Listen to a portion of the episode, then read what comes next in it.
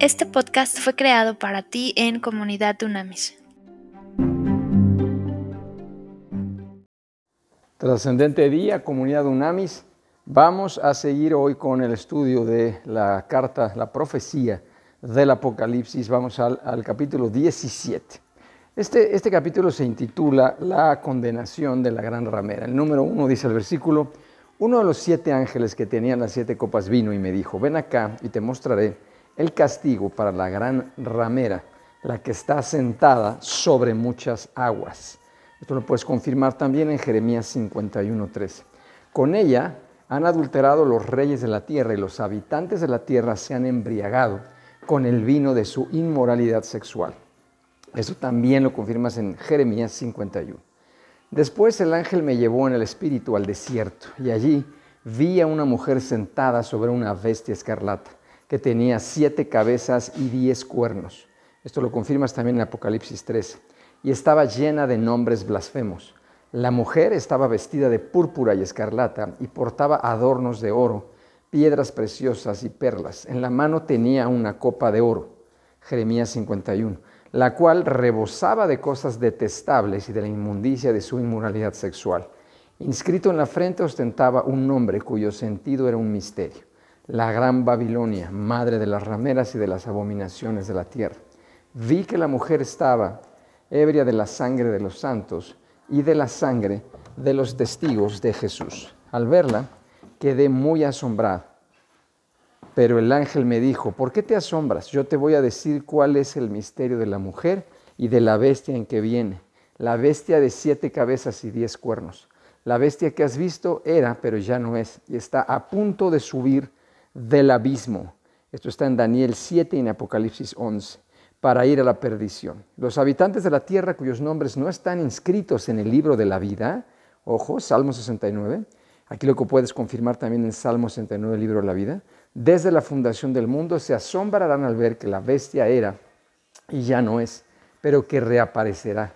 Aquí se verá la mente que tenga sabiduría. Las siete cabezas son siete montes sobre los cuales se sienta la mujer. Y son también siete reyes, cinco de ellos ya no reinan. Uno está reinando y el otro aún no ha llegado, pero cuando venga es preciso que reine algún tiempo. La bestia que era ya no es, es también el octavo rey y es uno de los siete y va camino a la perdición. Los diez cuernos que has visto son diez reyes. También esto lo confirmas en Daniel 7. Diez reyes que aún no han empezado a reinar pero que recibirán autoridad para reinar toda una hora junto con la bestia. El propósito de estos reyes es el mismo, que es el de entregar a la bestia su poder y autoridad. Fíjate qué, interesante. El propósito de estos reyes es el mismo, que es el de entregar a la bestia su poder y autoridad. Pelearán contra el Cordero, pero el Cordero los vencerá, porque Él es Señor de señores, Rey de reyes, y a los que están con Él se les llama elegidos y fieles. El ángel también me dijo, las aguas que has visto, donde está sentada la ramera, son multitud de pueblos, naciones y lenguas. Fíjense qué fuerte. Multitud de pueblos, naciones y lenguas. Y los diez cuernos y la bestia que viste aborrecerán a la ramera y la dejarán abandonada y desnuda. Devorarán sus carnes y la quemarán con fuego. Dios ha puesto en el corazón de ellos el ejecutar lo que Él se ha propuesto hacer se pondrán de acuerdo y entregarán su reino a la bestia hasta que se cumplan las palabras de Dios. La mujer que has visto es la gran ciudad que reina sobre los reyes de la tierra. Interesantísimo. A ver, vamos a, profundizar. El simbolismo es tremendamente grande e importante. Entonces vamos a profundizar. A ver, en primer lugar, quiero ir a, las etimologías que son, que son muy interesantes. Entonces, evidentemente hay muchas interpretaciones, pero eh, cuando habla de Babilonia, la gran ramera se asocia mucho a Babilonia, ¿ok? Y este incluso se le llama la madre de las abominaciones de toda la tierra. Y es, esto es, un, es claramente un símbolo de una gran perseguidora. ¿ok? Y eh, cuando habla, es muy fuerte esta expresión, cuando habla de ebria de la sangre de los santos y de los mártires, o sea, es decir, persigue y mata. Ah, acuérdate que tiene que ver con lo que representa la iglesia como cuerpo de Cristo, no de ladrillos y cemento. Entonces, este enfoque de la Babilonia, eh, no solamente hay, enfoques físicos, también hay enfoques espirituales y que tienen que ver con específicamente religiones. Entonces, es muy importante eh, analizar, vamos a analizar uno a uno las, las etimologías que son interesantes. Entonces, a ver, en un, en un primer lugar se habla de específicamente eh, cateidolos. Son, son varios enfoques, ¿ok? Uno es en griego cateidolos, que quiere decir literalmente totalmente idólatra, ¿ok? Kata es un intensivo, es algo que intensifica el concepto. Y eilón es ídolo, entonces es obviamente algo que totalmente idólatra, que busca idolatrar por completo, ¿ok? Lo que está buscando. Entonces, a ver, Aquí vamos en el, en el, en el hebreo. En el hebreo, fíjate muy bien, toeba, toeba es algo repugnante. Estamos hablando de que es abominación. En el hebreo, y habla mucho aquí de abominación, abominación. Entonces, estamos viendo qué, qué es abominación en el hebreo. Entonces, toeba es repugnante, es algo que es repugnantemente moral, es algo que es asquerosamente es asqueroso en términos morales y tiene que ver directamente hacia la idolatría o hacia un ídolo. Entonces esto es importante porque esta gran ramera, esta Babilonia física o espiritual, y ahorita veremos algo más interesante, es, es muy interesante porque esta Babilonia lo que hace es que provoca, seduce para la idolatría y para la, la, abominación. ¿okay? En el hebreo, esta palabra también de tueba tiene que ver con la comida inmunda, que no es kasher, o sea, que dicen, esto no lo puedo comer. Okay, entonces una actividad idólatra también tenía que ver y se refería en hebreo al sacrificio de los niños, por ejemplo, o a los matrimonios interraciales de los mismos israelitas, o a la actividad eh, homosexual o lesbiana, o directamente algo que tenga que ver con algo ofensivo, que es directamente ofensivo hacia Dios. ¿okay? Esto, es, esto es muy, muy importante y es muy interesante cómo se puede aterrizar aquí. Y por último, hay un, hay un concepto acá que es cuando habla en el 2 que dice han fornicado, tiene que ver fornicaciones porneuo, ¿ok? Y literalmente de ahí sale la raíz de la palabra pornografía o pornográfico. Y esto significa coito sexual ilícito, o sea, ser infiel de un matrimonio o prostituirse a uno mismo, o sea, tiene que ver directamente con la prostitución. Y aquí evidentemente está haciendo una relación directa con fornicación espiritual y a eso le están llamando idolatría. Entonces, este, este, este, este es interesantísimo. Este sistema, ojo porque Babilonia, vamos a ir viendo todo lo que representa la gran ramera, la gran Babilonia. ¿ok? Pero entonces, a ver, en el número uno se habla de que esta gran ramera, que se le simboliza inmediatamente como, como, como Babilonia, hay una interpretación que dice que claramente está hablando de la antigua Roma. Lo que pasa es que hablaban de manera codificada y escribían de manera codificada porque estaban viviendo una persecución espeluznante. Entonces se refiere acá en el enfoque directamente a la antigua Roma. Y es interesante porque Roma representa todos los sistemas idólatras que se oponen a Cristo, es decir, que, están totalmente contrarios, sistemas, gobiernos. Entonces, cuando habla de las muchas aguas, es un símbolo para identificar y que lo dice con todas sus letras, la cantidad enorme de grupos humanos sometidos por esta gran ramera. Y habla ahí de razas, culturas, pueblos. ¿okay? Entonces, muy interesante. Entonces, como se identifica como, como, como ramera, es Roma. Ahora, cuando habla de la bestia escarlata, recordemos que esa es la que salió del mar y es literalmente, acuérdate que es un trípode maligno, que Satanás, el gran la bestia y el profeta, o el anticristo, el gran profeta, como le llaman. ¿okay? Entonces, cuando habla de cabezas y cuernos, está simbolizando el poder del imperio que sostiene a la bestia. O sea, Roma era un imperio, el imperio más grande en ese momento en la historia de la humanidad. Y había poderes políticos, militares que sostenían ese imperio y sostenían a esta bestia, que es lo que está planteando aquí. Cuando dice que estaba sentada sobre, es la, es la civilización anticristiana, anticristo, antibíblica y esto está subordinado a un poder político y militar anticristiano que se identifica claramente con Roma. Y cuando habla de blasfemia, que todo el tiempo está hablando de blasfemar, evidentemente es eh, los emperadores romanos se decían dioses y había una religión oficial del Estado que se promovía y que si tú no la cumplías tenías un problema. Entonces era, era obviamente reprendida y perseguida la iglesia.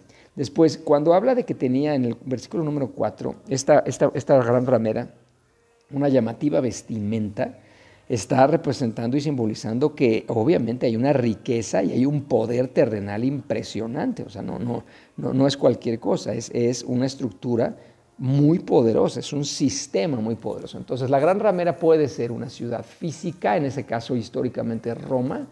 Ojo acá que me, interesa mucho, puede ser también un sistema o una cultura. Ojo, ¿eh? un poder, eh, puede ser una ciudad específicamente geográficamente ubicada, puede ser un poder político o un poder militar que reina específicamente en un momento, pero también esto me interesa mucho y me parece muy bueno este enfoque, puede ser una cultura, una cultura que lo que hace es que esta cultura, este sistema, esta cultura, este sistema social, lo que hace es que promueve las abominaciones, la idolatría, que quiere decir la promiscuidad y que obviamente la moral y la ética, la moral social y la ética personal se relajen y la gente claramente esté aceptado, aceptado eh, cometer errores, fallar, pecar, eh, ir en contra de Dios, ir en contra de la palabra. Entonces es muy interesante este, porque acuérdense que dice claramente en la palabra de Dios que habrá épocas en las que a lo bueno se le, se le llamará malo y a lo malo se le llamará bueno y exactamente estamos en estos momentos. Entonces es muy interesante entender y profundizar en el estudio de estas profecías porque nos dan el clavo y nos dan sentido y significado de lo que estamos viviendo hoy día. ¿Ok? Resulta que hoy eh, ser moralmente, socialmente, moralmente recto, íntegro, es tontería. O ser ético personalmente es, que eres tonto. Cuando al contrario, o sea, quiere decir que realmente estás viviendo conforme a la palabra de Dios y ser un embajador de Cristo en esta tierra. Sin embargo, el sistema, la cultura, te lleva a pensar que está perfectamente bien robar, matar, este, eh, aprovecharte, transar. Es decir, está muy cañón, ¿ok? El que tranza no avanza. O sea, todo ese tipo de cosas es muy interesante la corrupción, todo esto es muy interesante. Entonces, cuando hablan el 5 de, fíjate, esto está muy cañón cuando habla de la Babilonia la madre, todo esto, hay que identificar el contexto también histórico. Las prostitutas romanas, por ley, por obligación, debían llevar una cinta con sus nombres sobre la frente para que fueran identificadas en la profesión que ellas desempeñaban. Cuando vamos al enfoque de la interpretación dispensacionalista, evidentemente ahí también claramente hace referencia a que es la madre de las rameras es Babilonia y se está refiriendo a la prostitución religiosa y moral, que te lleva a la idolatría, es decir, adorar, eh, venerar, eh, venerar eh, ídolos representaciones animales o representaciones de la naturaleza que se ponen a la altura de, una divinidad. Entonces hay una, claramente en esta dispensacionalista hay una toda una referencia a que habrá una apostasía religiosa en los últimos días. Esto quiere decir que va a haber un sistema, una cultura anticristiana. Todo lo que huela a Cristo, a Biblia, obviamente será rechazado. Después algo interesante en el 9 cuando habla de siete colinas, la ciudad de Roma se asienta sobre siete colinas, entonces ahí está claramente identificado. Y también habla mucho de la ciudad como Roma y el papado famoso que tienen, en este caso, la ciudad de Roma. como tal. Después habla de, cuando habla de siete reyes, no está representando un número específico, sino habla del número completo de emperadores romanos, no importa cuántos hayan sido. Lo que aquí importa es la influencia en términos de poder político y militar que tenían y que evidentemente en ese tiempo donde se escribió Apocalipsis estaban abiertamente y brutalmente persiguiendo a la iglesia, a la iglesia, a la iglesia primitiva. ¿Ok? Entonces, esto es interesante porque también cuando habla de diez cuernos hace referencia claramente a gobernadores de las principales provincias del imperio romano. Y después habla de que por una hora, que hay una revuelta, algo así. Entonces, en, junio del 68 a.C. a diciembre del 69 a.C. hubo una sangrienta guerra civil que casi destruye a Roma. Entonces, este enfoque dispensacionalista dice que puede ser que se esté refiriendo a esto. Y después es, es muy interesante porque a mí me gusta mucho este enfoque de otra teoría que habla que cuando hay una gran ramera está hablando de cualquier sistema político, militar, cultural o social, en donde aplica un principio, que si ese sistema se basa en algo anticristiano, antibíblico, se está autodestruyendo inevitablemente a la economía, a la nación, a la civilización, y está trayendo sobre sí un castigo sobre sí mismo. Entonces, esto es muy interesante porque precisamente eh, esto es muy claro. Cuando fue la reforma de Lutero, de Calvino, de Hus, la reforma esta que se impulsa, que fue interesantísimo. Fue muy interesante y hay análisis históricos y muy bien hechos y bien profundos en donde se hacen estudios económicos eh, políticos, eh, sociales, morales, éticos, y todos los países que fueron influenciados por la reforma, evidentemente empezaron a prosperar de una manera espectacular. ¿Por qué? Porque estaban basados en principios y valores bíblicos que cuidaban la moral social, la ética individual, y entonces empezaban a prosperar. Y otros países que se levantaron como lo que se llama la contrarreforma, evidentemente, y ese está incluido América Latina, los nuestros desgraciadamente, pues seguimos viviendo enfoques de corrupción brutal, eh, confusiones enormes en términos morales, sociales, en términos éticos, personales, y realmente nos levantamos, nos caemos, nos levantamos y hay inestabilidad durante muchísimos años. Entonces eso, eso hay un análisis en, varios libros y varios enfoques de historiadores en donde plantean claramente cómo eh, fue un beneficio tremendamente grande para el mundo todo lo que tuvo que ver con la reforma basada en principios y valores bíblicos. Con esto estamos terminando. Padre, en el nombre de Cristo te damos gracias por todas estas revelaciones y que realmente podamos entender tu palabra y que sea una revelación para nosotros. Amén. Haz contacto en comunidadunamis.com.